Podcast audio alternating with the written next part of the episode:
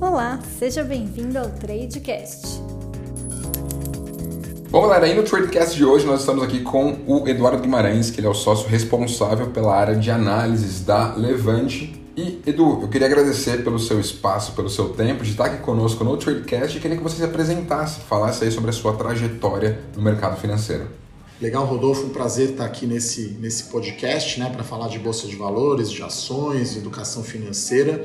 Para quem não me conhece, então eu sou Eduardo Guimarães, é, eu tenho 20 anos de experiência no mercado financeiro, eu já fui relações com investidores e tesoureiro da Clabin, uma empresa grande de papel e celulose, já fui analista de ações de corretora, o chamado Equity Research, Sell-Side, principalmente cobrindo o setor imobiliário por oito anos. E desde 2018 quando começou a Levante, eu sou aqui o sócio responsável que cuida da área de análise de ações, né? Tudo que é empresa, ações na bolsa de valores na B3 e aqui a gente tem né, carteiras recomendadas, então tudo que é análise de ações, né, mercado de capitais. Então, essa rapidamente aí a minha trajetória, né? Sou formado em administração de empresas na Fundação Getúlio Vargas gosto muito de esportes, né, e filmes e músicas em geral e sempre, enfim, analisando ações, né? Acho que eu sempre gostei muito também de consultoria financeira, né, de analisar investimentos como um todo, né? Então acho que dá para pôr até aí uma além de especialista de ações devidamente certificado, com o certificado nacional do profissional de investimento, que é o CNPI, também tem o planejador financeiro, né? Porque aqui a gente também tem carteiras na Levante que não são só ações, que tem renda fixa, que tem fundo imobiliário, que tem ação americana. Então, basicamente, essa é aí a minha experiência toda na área financeira, parte em empresa e parte. É, eu também trabalhei no fundo de ações, né? no chamado buy side, um fundo de investimento em ação que aí, aí você vai para o outro lado da mesa, né? Você está colocando mesmo o dinheiro das pessoas, né, dos, dos seus cotistas, arriscando e ganhando dinheiro. Assim, rapidamente, essa é uma descrição aí da minha experiência profissional.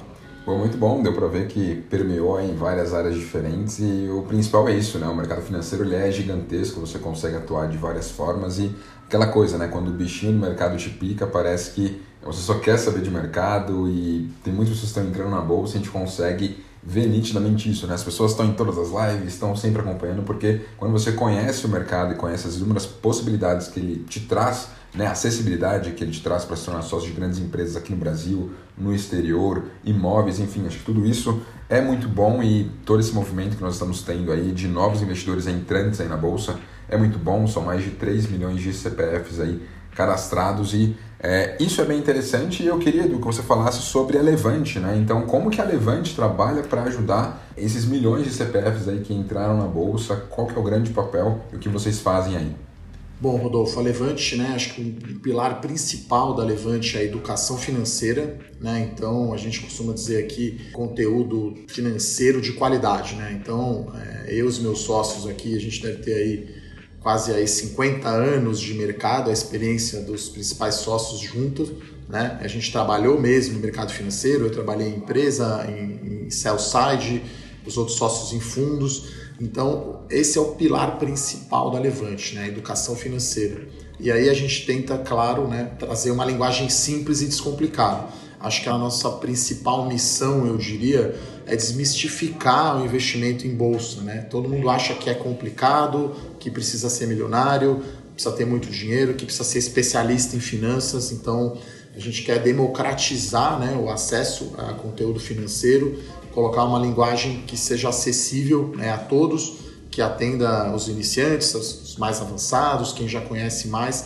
Então, acho que esse é o pilar da Levante. E a gente também tem, obviamente, usar a tecnologia para acessar né, os investidores. Então a gente está aqui gravando um podcast, eu tenho um canal do YouTube, você recebe uma mensagem no Telegram, um texto por e-mail, você acessa a plataforma, então a gente procura aí colocar o conteúdo bem acessível aí para os nossos seguidores né, e para os nossos assinantes. Então a gente tem um conteúdo que é gratuito, né? Eu tenho uma coluna que chama Domingos de Valor, você pode se cadastrar para receber. A gente tem um Morning Call que eu faço ao vivo e tem também a gente chama de e eu com isso, né? Porque a gente está falando de uma empresa, o investidor quer saber o que isso muda na vida dele, o que muda na sua vida financeira. Então, gente tem essa experiência, né? Que eu mudei da engenharia para a administração. Então, eu acho que uma fórmula, uma teoria sem aplicação perde muito do seu valor. Então, a gente, você vai ver que eu vou usar muitos exemplos aqui na nossa conversa.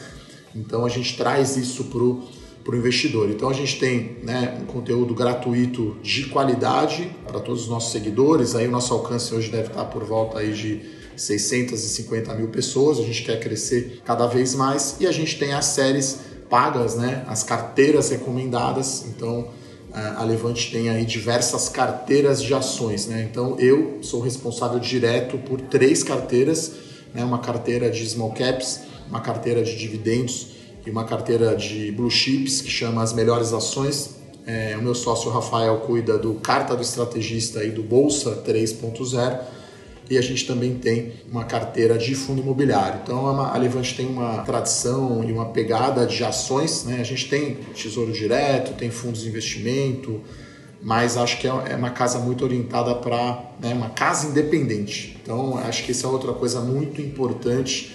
O pessoal acha que a gente ganha dinheiro para falar da empresa tal, a gente não é corretora, não é banco, então você vai assinar o nosso produto como se fosse aí um Netflix do mercado financeiro, vai ter acesso aos melhores conteúdos e às melhores carteiras e aí totalmente independente. Então, onde tiver aí o melhor investimento, a melhor ação, a gente vai recomendar e eu gosto de frisar também que a Levante né, já surgiu de acordo com todas as regras da CVM, Comissão de Valores Imobiliários, e a APMEC, que regula a atividade do analista. Então, não posso escrever o que eu quiser, tem regra né, da APMEC dos analistas, né, a instrução CVM 598. Então, é claro que a gente eu posso brincar, dar exemplo, tornar simples o entendimento, mas né, costumo citar sempre frases, né? Eu gosto de uma frase do Homem-Aranha, né, de super-herói, que é o seguinte: com grandes poderes, grandes responsabilidades. Então a gente não pode escrever o que a gente quiser e a gente toma muito cuidado com o dinheiro dos nossos clientes. Né? Eu falo de três frases, né? Nunca invista 100% do seu dinheiro em renda variável, saiba o risco que você está correndo.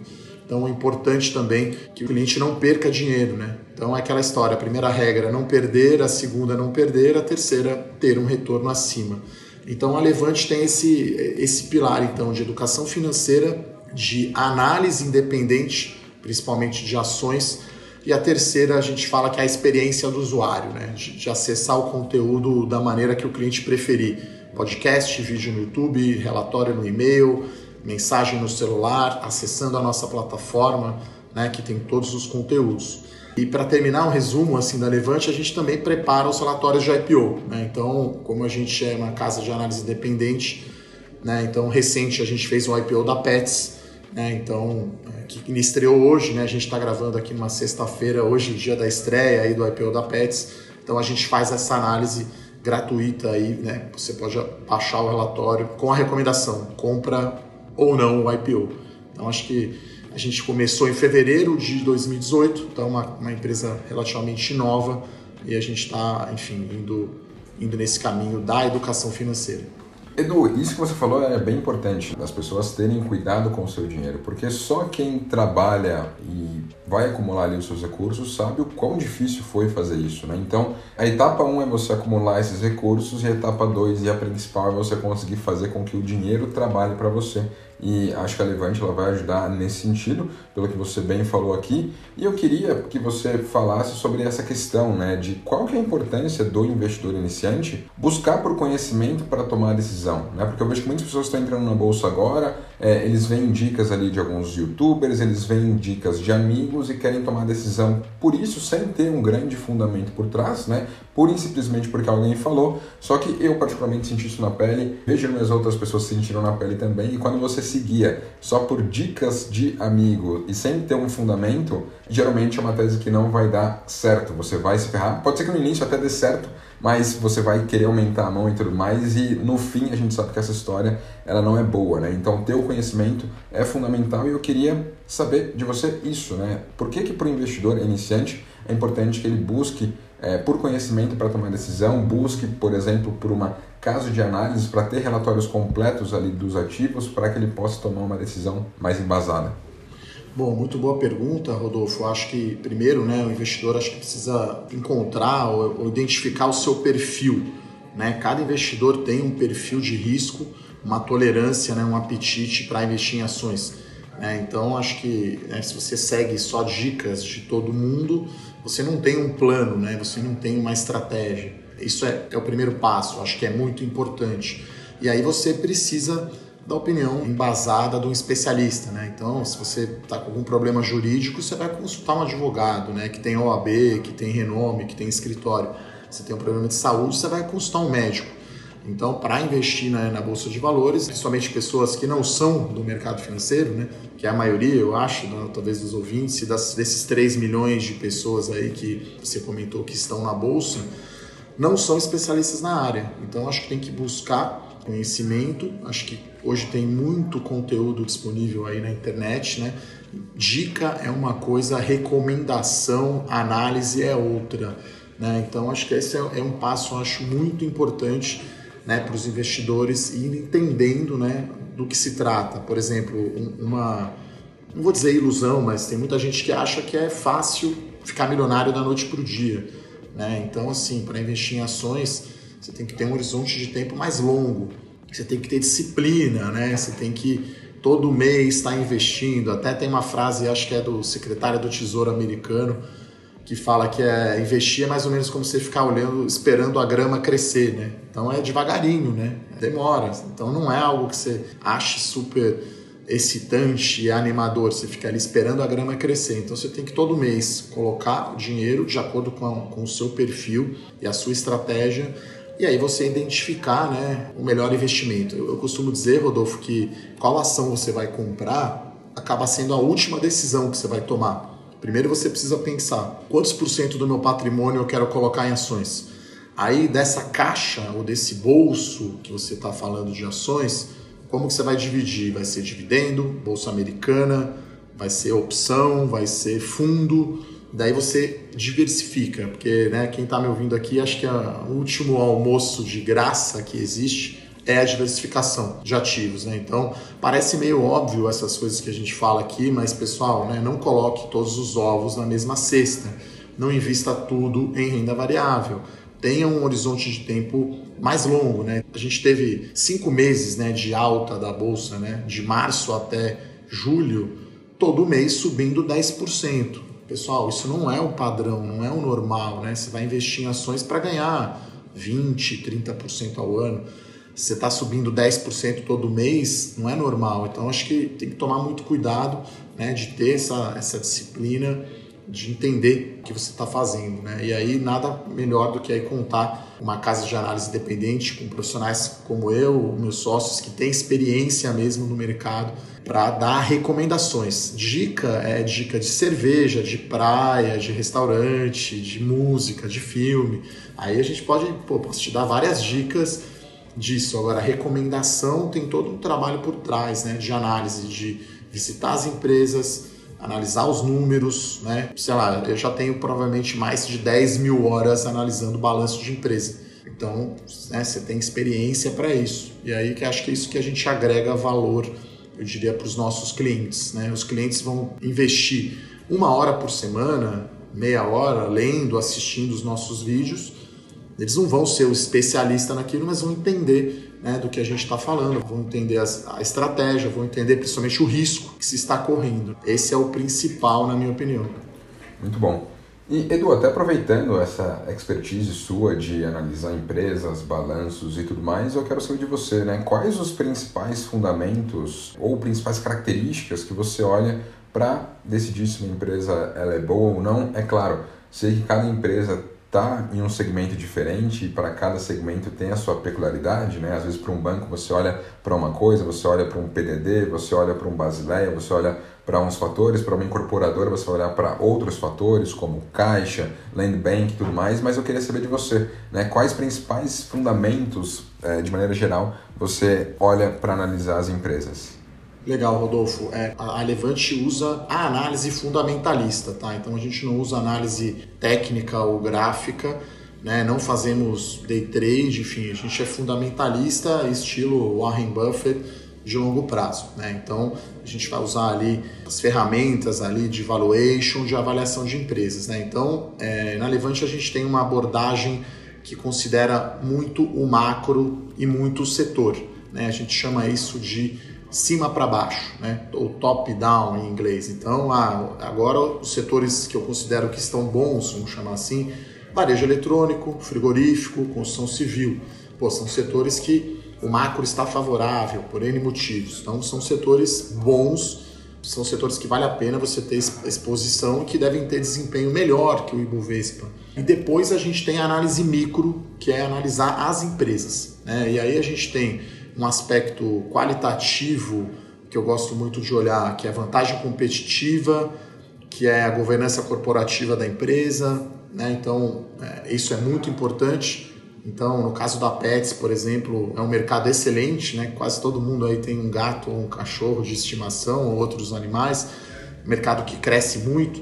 Então, um setor muito bom. É né? uma empresa que veio com um prospecto, uma transparência muito boa. E aí a gente vai olhar os números, né? E acho que assim, eu tenho ali como se fosse um, um guia, né, das principais coisas para olhar. A primeira coisa não é só ficar preso no lucro líquido. Né? O lucro líquido às vezes pode ser contábil, pode ter algo não recorrente. Então a gente gosta muito de olhar retorno sobre o capital. Então a empresa tem que dar lucro, ela tem que dar retorno. Então tem duas métricas aí de retorno que é o ROI, né, que é da sigla em inglês retorno sobre o patrimônio líquido, banco, né, a gente olha muito esse número, ou retorno sobre o capital investido, chamado ROIC. Então, se essa empresa tem um retorno de capital acima do seu custo de capital, ela gera valor. E ela precisa também gerar caixa. Né? Então, não adianta a empresa crescer, ser rentável, mas no fim do dia não gera caixa. Né? Imagina que você tem lá um pequeno negócio, sei lá, de comida, vai muito bem, mas você não gera caixa, você tem que ficar pondo dinheiro. Então, basicamente, a gente quer uma empresa que dê lucro, gere retorno e tenha geração de caixa. Esse é o, o segredo. E aí, no fim do dia, tudo vai bater ali no nível de endividamento, né? Porque é uma empresa que está sempre dando prejuízo, não gera caixa, vai precisar pegar dívida ou vai precisar pegar capital dos sócios. Então, eu dificilmente coloco na minha carteira aqui na Levante de Ações uma empresa que tem dívida muito alta. Então, basicamente, são essas as métricas que eu uso. E aí tem estratégias diferentes, né? Então, você tem uma estratégia de dividendos, Daí você vai pegar companhias que não precisam investir tanto, que distribuem o lucro para os seus acionistas, né? Então, setor elétrico, acho que é um, é um setor bem tradicional aí que paga dividendo. Outra estratégia é as small, são as small caps, que acho que é a minha classe de ativo aí de ações preferida, que os lucros dessas empresas crescem muito mais. Né? E você tem as grandes empresas. Né? Então, é, a gente tenta compor a nossa carteira dessa forma. Então eu vou pensar em setores, então construção civil, varejo eletrônico, frigorífico, commodities, né, enfim. E aí a gente tenta depois, dentro de cada setor, comparando, né, qual que é a melhor empresa. Em frigoríficos, por exemplo, a minha preferida é a JBS, por exemplo, né? Você tem BRF, você tem Marfrig e tem Minerva. A empresa que eu acho que tem o melhor risco-retorno aí é a JBS, por exemplo. E é assim que a gente analisa, é claro que aí, enfim, a gente tem um curso lá de valuation de horas, né? Então respondi aqui rapidamente a pergunta, mas daria para a gente se estender obviamente muito mais para responder a sua pergunta. Não, mas a, ideia é essa, né? Dar um, um panorama mais macro para a pessoa saber o que ela tem que analisar e ela vai ver que não é tão simples assim. O Trade te traz inúmeras informações de ROI, ROIC, todos os indicadores fundamentalistas de forma reunidas ali, tanto do último período de divulgação, como também o histórico para você acompanhar, porque isso é muito importante, né? Não adianta você olhar só a foto de hoje da empresa, é importante você olhar o histórico dela para ver se aquilo que ela entrega é algo não recorrente ou é algo que ela está de fato conseguindo fazer de uma forma constante, né? Isso vai te trazer como investidor uma segurança maior. E aproveitando, Edu, que falamos sobre isso, sobre essa questão de empresas e tudo mais, nós vimos aí é, a bolsa caindo forte com a questão do coronavírus aqui no Brasil, né? Chegou a cair em torno de 50% ali, tendo o seu ponto mais agudo no dia 23 de março, ali na região dos 60 mil pontos, e a bolsa voltou para casa dos 100 mil pontos, né? Só que nós vimos ali que setores andaram de formas distintas, né? Você mesmo falou aí sobre o varejo online, que foi algo que despontou bastante, Via Varejo, Magalu, B2W andaram super bem, só que em contraparte, outras empresas com peso relevante no Ibovespa, como os bancos, é, não andaram tanto assim, né? andaram de uma forma muito tímida. Então, eu queria é, que você como uma pessoa de muita experiência no mercado, como um analista, como uma pessoa que está por dentro realmente do mercado, comentasse aqui com a nossa audiência, né? Em que setor você vê oportunidade nesse patamar de preço agora? Não precisa falar, evidentemente, de empresas, mas que setor que você vê mais oportunidade e também, já aproveitando, que setor que você vê que os investidores têm que olhar com mais cuidado, né? Porque eu vejo muitas pessoas às vezes querendo entrar ali no setor de aviação porque está muito descontado, no setor de turismo porque está muito descontado, só que aquela coisa, né? O, o desconto que está ali é porque tem algum tipo de problema intrínseco. Então eu queria que você falasse sobre esses dois aspectos, por favor. Bom, começando, Rodolfo, talvez pelos setores que a gente está fora, né? Porque eu acho que está muito complicado, né? O ambiente né, pós-pandemia, né? A quarentena, então ainda afeta muito o setor de turismo e de aviação. Né? Então, quando tudo vai bem, o setor de aviação já é difícil, já é complicado. Né? Então, a gente fica fora. Né? Hoje, nenhuma empresa aérea ou de turismo está na nossa carteira. Né? É, eu costumo contar sempre aquela história do leão. Né? A gente está aqui gravando podcast, eu no escritório da Levante, o Rodolfo no Trade Map, mas se a gente estivesse na mesma sala e entrasse um leão, eu só precisava correr mais que ele. Então, sempre vai ser um desempenho relativo uma carteira de ações. Você vai querer ganhar do Ibovespa, então você vai querer que a ação ou o setor tenha um desempenho melhor. Então, a gente, alguns setores prefere ficar de fora. Outro setor que eu acho que o mercado talvez está mais cético é o de educação, né? principalmente aí Cogna e a Edux, né? que é a antiga Estácio e Croton, porque as faculdades estão fechadas, né? você não tem aula presencial, né? então mudou bastante e aí está com muita inadimplência, muita perda de aluno, então a gente prefere ficar de fora esses setores claramente estão para trás, né, quando você compara com o Ibovespa. Uh, tem um setor que está para trás, que a gente gosta, que a gente tem é, empresas né, na carteira, que são os bancos. Né, e aí eu estou falando dos grandes bancos. Então, as ações de banco estão aí, depende do papel, caindo de 30% a 35% no ano enquanto a gente grava aqui, porque o Ibovespa caiu ontem, está caindo quase 15 no ano. Então, né, o banco está muito pior que o índice. E aí eu acho que é uma queda exagerada e que abre um bom ponto para comprar as ações. Né? Eu acho que se você já tem, claro, ações de banco na sua carteira, não é para aumentar muito, mas se você não tem, é um momento excelente para fazer a posição, né? Costumo brincar aqui Vamos comprar guarda-chuva quando está sol, vamos comprar o som dos canhões e não no violino. Então você tem que ser um pouco contrário e comprar algo que aparentemente os investidores ninguém está querendo. Né? Então estou falando de Itaú, de Banco do Brasil, de Santander e de Bradesco. Né? Então são empresas que, bancos né, que pagam um dividendo muito alto. O retorno em dividendos, né, quanto você coloca de dinheiro e quanto você recebe de dividendo, mesmo com queda de lucro, mesmo os bancos diminuindo o percentual que eles distribuem de dividendo, né, chamado payout, a gente está falando de um retorno de dividendos entre 4% e 5%.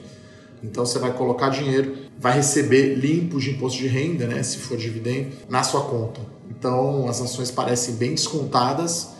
É claro que existe um motivo, né, por que, que os bancos então estão caindo. Aumento da concorrência. A gente viu hoje aqui a, o Nubank anunciando a compra da Isinvest a disputa XP BTG, Banco Inter, enfim, mercado de fintechs, corretoras super agressivo. Então os bancos estão tendo vida difícil aí nas receitas com serviços, produtos bancários e, e afins. A gente teve a PDD, que o Rodolfo comentou, que é provisão para devedores duvidosos, é o chamado calote, né? O banco ganha dinheiro emprestando dinheiro.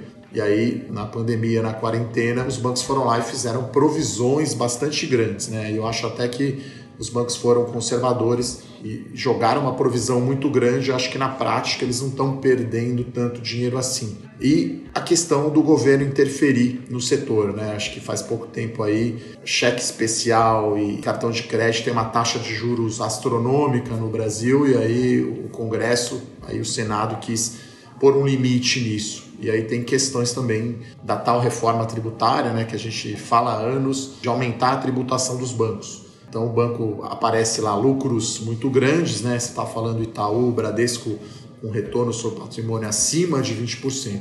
Então, bancos a gente gosta, tem as ações na carteira e a gente está vendo assim muito atrativo o preço, né? Como a gente costuma dizer, não tem muito downside, não tem muito mais queda, né? Todas essas notícias ruins que eu comentei, esses ventos contrários já estão no preço. E aí, o que eu acho que vai acontecer? Os bancos não vão ter uma despesa tão grande assim com calote. Talvez no ano que vem possa-se até reverter essas provisões extraordinárias. Né? O Itaú, que fez uma provisão muito maior.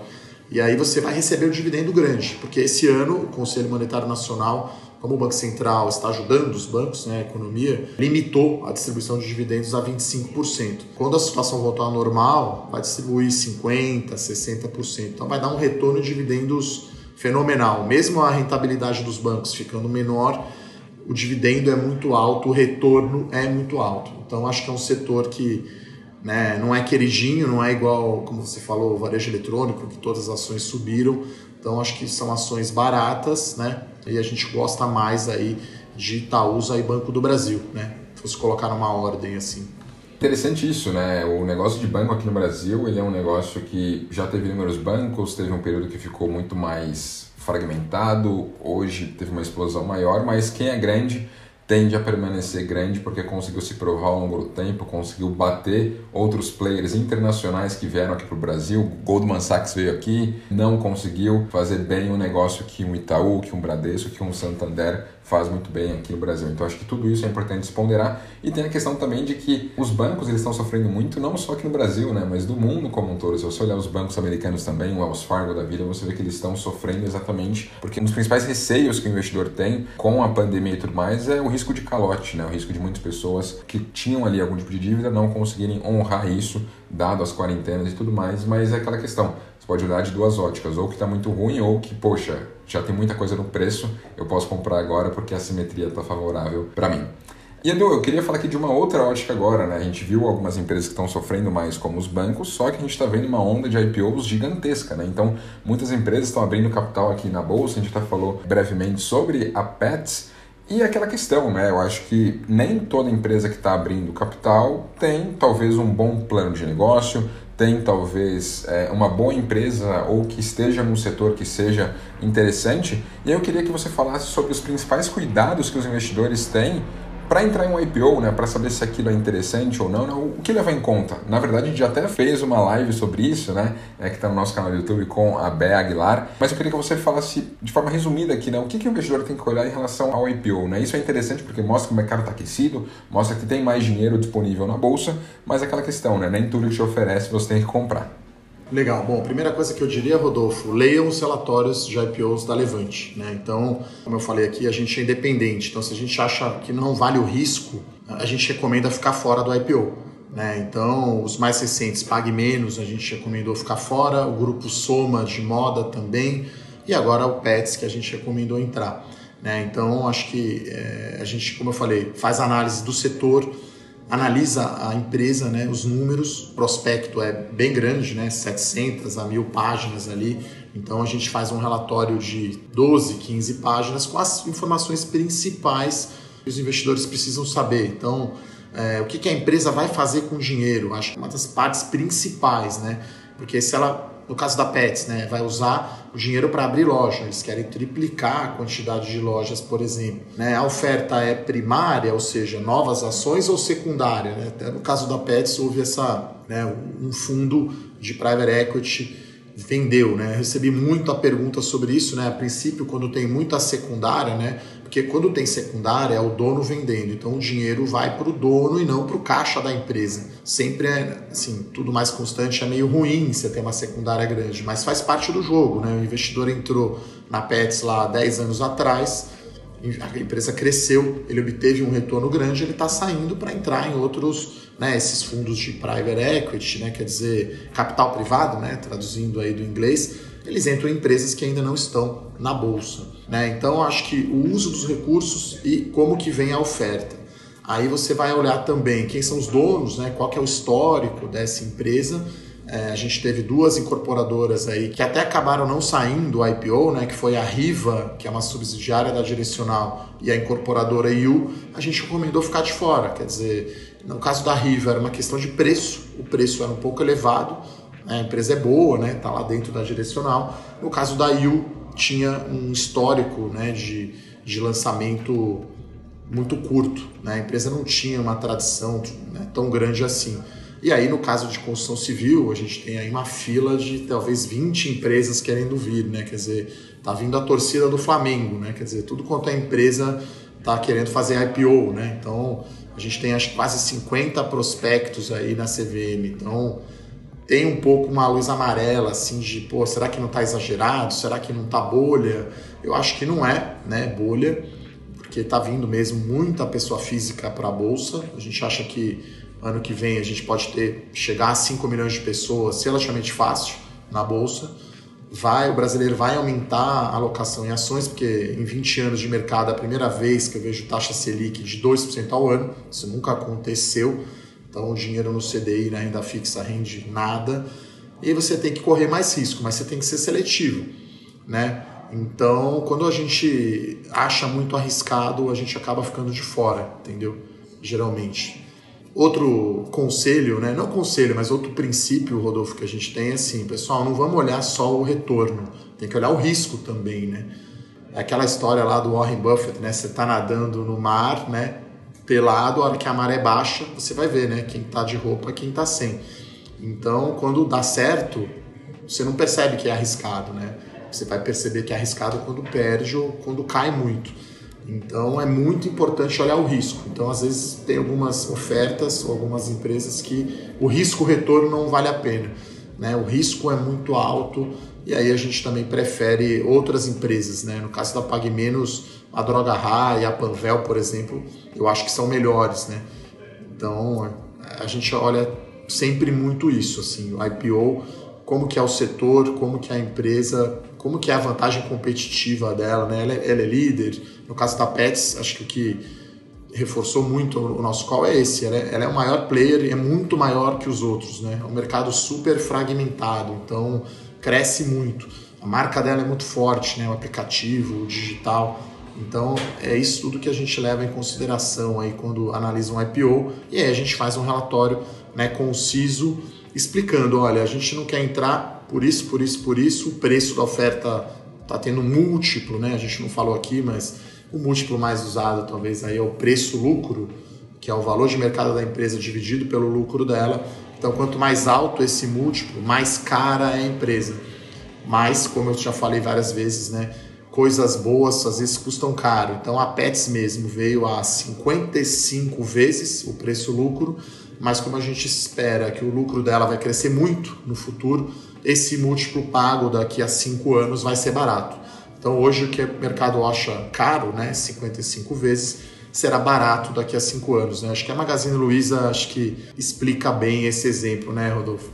Isso aí, né? Quando você pega uma empresa de crescimento, é difícil você achar um múltiplo baixo, porque tem muito crescimento intrínseco ali, né? Tem o preço em cima e o lucro embaixo. Se o lucro embaixo crescer, é, por consequência você vai ter algo mais atrativo, né? Então, acho que isso é muito importante você identificar e até para que você como investidor é, tenha uma jornada mais tranquila, bem dizer, né? Munida de muita informação ali e tudo mais, o Trademap tem uma parceria com a Levante, né? Então nós temos o Trademap Prime, em que o Trademap banca um especialista para você e a Levante ela está disponível. Então você vai ter ali é uma das melhores versões do Trademap que contempla uma versão Explorer melhorada, então você vai ter ali é, o Trademap no seu celular com inúmeras funções, a nossa versão web também, você vai ter a lâmina de empresa para analisar cada uma delas, os fundamentos, fundos imobiliários, ativos no exterior, fundos de investimentos e você vai ter o Trademap bancando um especialista para você. Então, na Levante você consegue ter aí a tríplice da bolsa, né, que acaba sendo um grande combo que tem três séries ali: a carta do estrategista,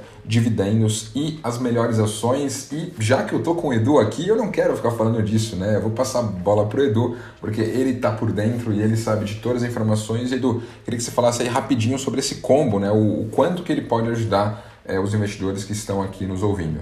Bom, então esse combo, né, são três séries, né, como o Rodolfo comentou, né, eu cuido de duas diretamente, que é Melhores Ações e Dividendos, o Rafael, né, que é meu sócio estrategista-chefe da Levante, cuida do, do Carta, né, do estrategista, e a ideia é, com uma gestão ativa, né, a gente escolhendo setores e empresas para ter um retorno acima do Ibovespa, né? Então, vou falar aqui um pouquinho da carteira as melhores ações, né, que são as grandes empresas, né, as blue chips, vamos chamar assim, né. Então, o Banco do Brasil, por exemplo, está, né, na carteira. Eu posso falar porque é uma recomendação aberta. Então, a carteira as melhores ações teve início 28 de fevereiro de 2018, né, o dia 1 aí da Levante, está rendendo desde então 53%, né. Isso é comparado a uma valorização de 16% do Ibovespa. Então está dando três vezes mais né, do que o Ibovespa.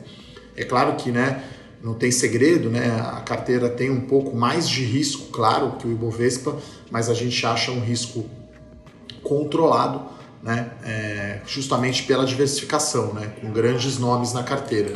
Então eu vou pegar aqui, nesse mesmo período, quanto foi o risco do Ibovespa, né, chamada volatilidade ao ano e quanto foi o da carteira.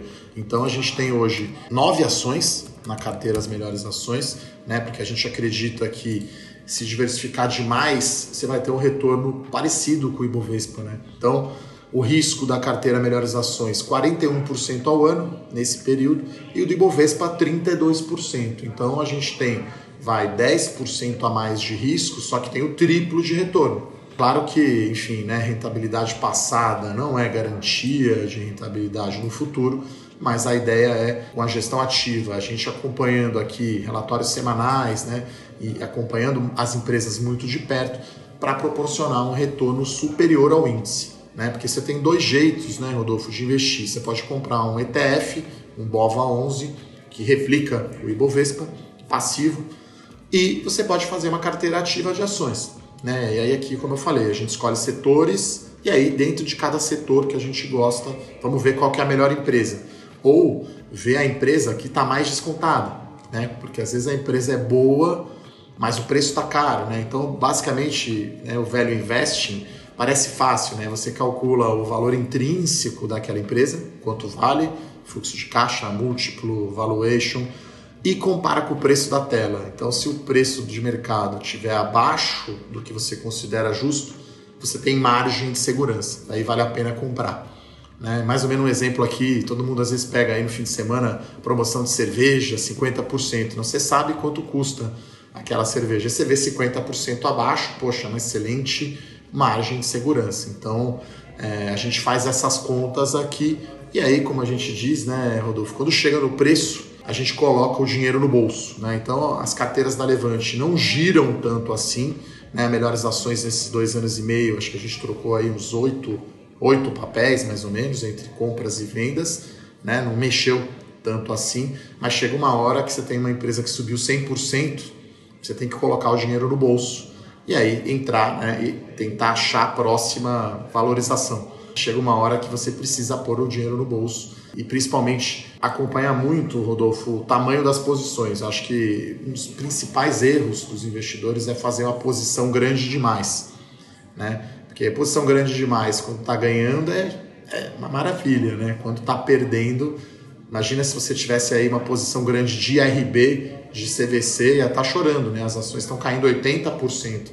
Então é muito importante controlar o tamanho das posições. Então a gente diria que as posições variam ali de 5 a 15% da carteira. Então, um papel que está muito barato, que a gente gosta muito, vai representar no máximo 15% da carteira. O que já andou, que já subiu um pouco, ou que a gente acha mais arriscado, vamos pôr 5%. Então, acho que é a diversificação é que possibilita esse retorno aí acima. Então, como o Rodolfo falou, esse pacote, então você tem a estratégia de dividendos, são empresas aí muito mais para quem é iniciante, né? É uma adrenalina menor, vamos chamar assim, né? Não vai ter 10% para cima ou para baixo no dia. Você vai receber dinheiro na sua conta. É muito mais previsível os fluxos de caixa, né? Não tem aquela volatilidade. E você tem o carta do estrategista, que aí é feito pelo Rafael, né? Que é o nosso estrategista que combina muito macro. Então ele olha para o macro e olha para as empresas. Né? Claro que eu também olho macro, mas o Rafael né, tem uma experiência de buy side, né? ele é economista, eu sou administrador de empresas, então o Rafa tem essa pegada mais macro. Então você tem nesse combo três estratégias diferentes, né? são três carteiras de ações Eventualmente tem alguma ação que está nas três carteiras, pode acontecer, mas são estratégias diferentes, né, que são complementares e que trazem diversificação para sua carteira. Né? E aí você tem dois especialistas, eu e o Rafael, fora a equipe né, de outros analistas que nos ajudam aqui com relatórios semanais. Né? Então toda semana tem um relatório falando das notícias, colocando. E acho que outro ponto importante, né, Rodolfo, que eu não comentei, eu já estou respondendo as perguntas antes de você perguntar.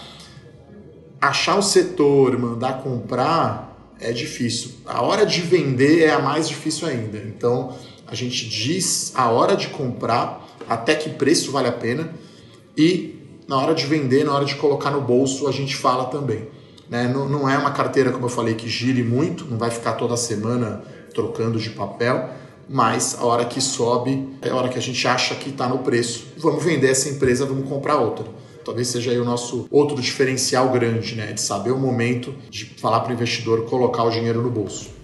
Boa, muito bom. Acho que essa questão de colocar dinheiro no bolso é importante porque o próprio Howard Marks, um baita gestor de recursos aí, fala que as árvores não crescem até os céus e as empresas elas são limitadas, né? Tem a questão do preço valor aí. Tem empresas que sim continuam crescendo como uma Magalu, mas essa é uma exceção e não uma regra. Então você saber essa questão da, do preço, valor e ter alguém te ajudando nisso ajuda demais. E bom, estamos caminhando aqui para o fim desse Tradecast e claro, se você quiser saber sobre o Trademap Prime, o link vai estar aqui na descrição desse podcast ou mesmo se você acessar o nosso site lá trademap.com.br barra prime hífen levante, você vai ter acesso a essa informação também. E, é, Edu, eu queria que você falasse aqui para fechar, dado que você tem essa experiência de mais de 20 anos no mercado, e você certamente viu pessoas que tiveram sucesso no mercado, outras que ficaram no meio do caminho, e eu queria que você deixasse aqui é, com uma mensagem final para a galera quais as principais características de um investidor de sucesso no longo prazo. Para quem está chegando agora na bolsa, já pega essas dicas aqui e consiga materializar isso para se tornar de fato um investidor de sucesso, porque tanto o nosso papel aqui como o Trademap, como sendo um hub do mercado financeiro, como da Levante, provendo essa informação, esse conhecimento, é fazer com que as pessoas fiquem como investidores no mercado até o seu último dia de vida, né? Não é aquela questão do voo de galinha. Nós queremos pessoas consistentes aqui. Então, é, acho que saber aquelas características que é, são fundamentais para um bom investidor no longo prazo são fundamentais. Bom, acho que uma característica, eu diria, Rodolfo, é a disciplina, né? Então, você tem que fazer um plano de acordo com o seu perfil. Então, vamos dizer, você vai poupar 15% do seu salário é, e você vai deixar uma parcela, sei lá, de 30% em ações. E aí você não vai ficar tirando dinheiro, né? Porque tem gente que às vezes põe em ação aí quer depois gastar ali no curto prazo, né? Quer dizer, ação não é para curto prazo, né? É difícil a gente pensar em 5, 10 anos para frente, né? Colocar o dinheiro trabalhando. Acho que você abre conta numa corretora, acho que você tem que se remunerar primeiro. Então, se você definiu que você vai poupar 10%, 500 reais todo mês, caiu o seu salário na conta, pega aqueles 500 como se fosse uma conta, joga para a corretora e aí segue a sua estratégia. Ah, eu vou comprar fundos imobiliários, ah, eu vou investir uma carteira da Levante. E aí você tem a disciplina de executando. Né? E aí tem que ter um pouco de sangue frio, vamos chamar assim, né? Não fique olhando no seu aplicativo, lá no Trademap, as cotações, tá caindo 10, tá subindo 10, então o brasileiro tende a ser mais dramático, né? Então é, ele fica eufórico em momentos positivos e fica pessimista demais quando as coisas não estão bem, né? Então acho que existe muito um pouco de finanças comportamentais né, no investimento. Às vezes não fazer nada é a melhor estratégia, mas é super difícil. Né? Às vezes é muito fácil falar né, do que fazer, mas fazer efetivamente. Eu gosto também né, de muito recomendar livro, e aí eu estou falando livros não tão técnicos, né? não é livro para especialista. O Rodolfo falou do Howard Marks, que é um, um autor excelente, né? chama A Coisa Mais Importante, né? o livro mais conhecido dele Recentemente eu lancei o meu livro aqui na Levante, né? Meu primeiro livro chama Bolsa de Valores ao seu alcance. Invista em ações é fácil. Então as pessoas acho que têm ainda uma ideia que a bolsa é complicada, é só para quem é do, do mercado financeiro, precisa ter muito dinheiro. Não, pessoal, com 500 reais todo mês ali, ou até menos, né? Depende de quanto você paga de corretagem, você pode construir uma carteira de ações pensando no seu futuro lá na frente. E esse livro ele é uma coletânea dos meus artigos e das minhas colunas. Então eu estou pedindo aí para você ler ali 20 minutos por dia, meia hora por dia antes de dormir, ou não ler todo dia, mas então não é uma bíblia, né? não é uma coisa técnica, e eu uso, claro, muito exemplo né, de vida real para desmistificar um pouco Bolsa de Valores. Então, acho que a educação financeira é o melhor investimento que você pode fazer por você, lendo, né, assistindo vídeos, escutando esse podcast né, aqui da Trade Map. A gente também tem um podcast lá na Levante chama Fora da Caixa, também é bem legal. O brasileiro, a gente percebeu isso. A educação financeira do brasileiro está melhorando. A gente está fazendo a nossa parte, eu acho que tem muito a melhorar ainda. Só para lembrar que o brasileiro, na média, investe menos de 10% do seu dinheiro em ações. Ainda é muito baixo, né? A gente está falando aí menos de 2% da população brasileira tem conta em corretora, né, Rodolfo? Então, um número baixo ainda que eu acho que vai crescer. E aí, um conhecimento e adequar o seu perfil, né? Então, se você pratica esporte, sei lá, pedala, você não vai fazer um Ironman, né? Você vai pedalar, de repente, 10K no final de semana, ah, então cada um tem o seu perfil, o seu ritmo de vida. Acho que isso é muito importante. O que é bom para mim, talvez não seja bom para o Rodolfo, não seja bom para quem está ouvindo. Cada um tem o seu perfil, o seu momento de vida. E aí você tem que seguir o seu plano. Escute né, os especialistas, tome muito cuidado com as dicas. Enfim, o cara não tem nenhuma responsabilidade, né? Às vezes com dica, dica é dica e olhe muito sempre para o seu perfil. Acho que isso é muito importante e acesse a informação, né? Então, enfim, aplicativo, aí o site da Trademap super completo, muito bacana. Então, temos aí essa parceria da Levante aí com a Trademap para facilitar um pouco a sua vida, né? Você tem acesso às informações, às empresas, à sua carteira, enfim, né? Acho que isso no passado era complicado, né? Você recebia ali a nota de corretagem em papel, agora PDF, e agora você consegue controlar os seus investimentos de uma maneira muito mais fácil. Então, acho que o conselho final é esse, pessoal. Defina a estratégia, né, quando, onde vocês querem chegar e aí executa todo dia. É difícil às vezes, mas é, esse é o caminho aí para você ter uma independência financeira e chegar aí nos seus objetivos. Bom, Edu, muito bom. Obrigado pelo papo, obrigado por estar aqui. Você que ouviu esse Tradecast e curtiu, pode compartilhar aí nas suas redes sociais, marca aí o Trademap, marca o Instagram da Levante também para que nós possamos compartilhar, porque a grande ideia aqui é entregar muito conteúdo para vocês, entregar muito valor e principalmente compartilhar a experiência de quem tem mais com vocês que estão começando ou já, enfim, conhecem o mercado, mas ainda assim querem ter o contato com quem está respirando isso 24 horas por dia. Então, Edu, meu muito obrigado aí pelo seu tempo, pela sua disponibilidade e, claro, aqui na própria descrição desse podcast terão as redes sociais aí da Levante para que vocês possam conhecer. Valeu! É isso aí, Rodolfo. Muito obrigado aí pela participação. Levante sempre à disposição aí para outros podcasts e lives. Até a próxima. Obrigado. Um abraço. Agradecemos por ouvir mais um Tradecast. E não se esqueça de acompanhar o Trademap nas redes sociais. Até a próxima!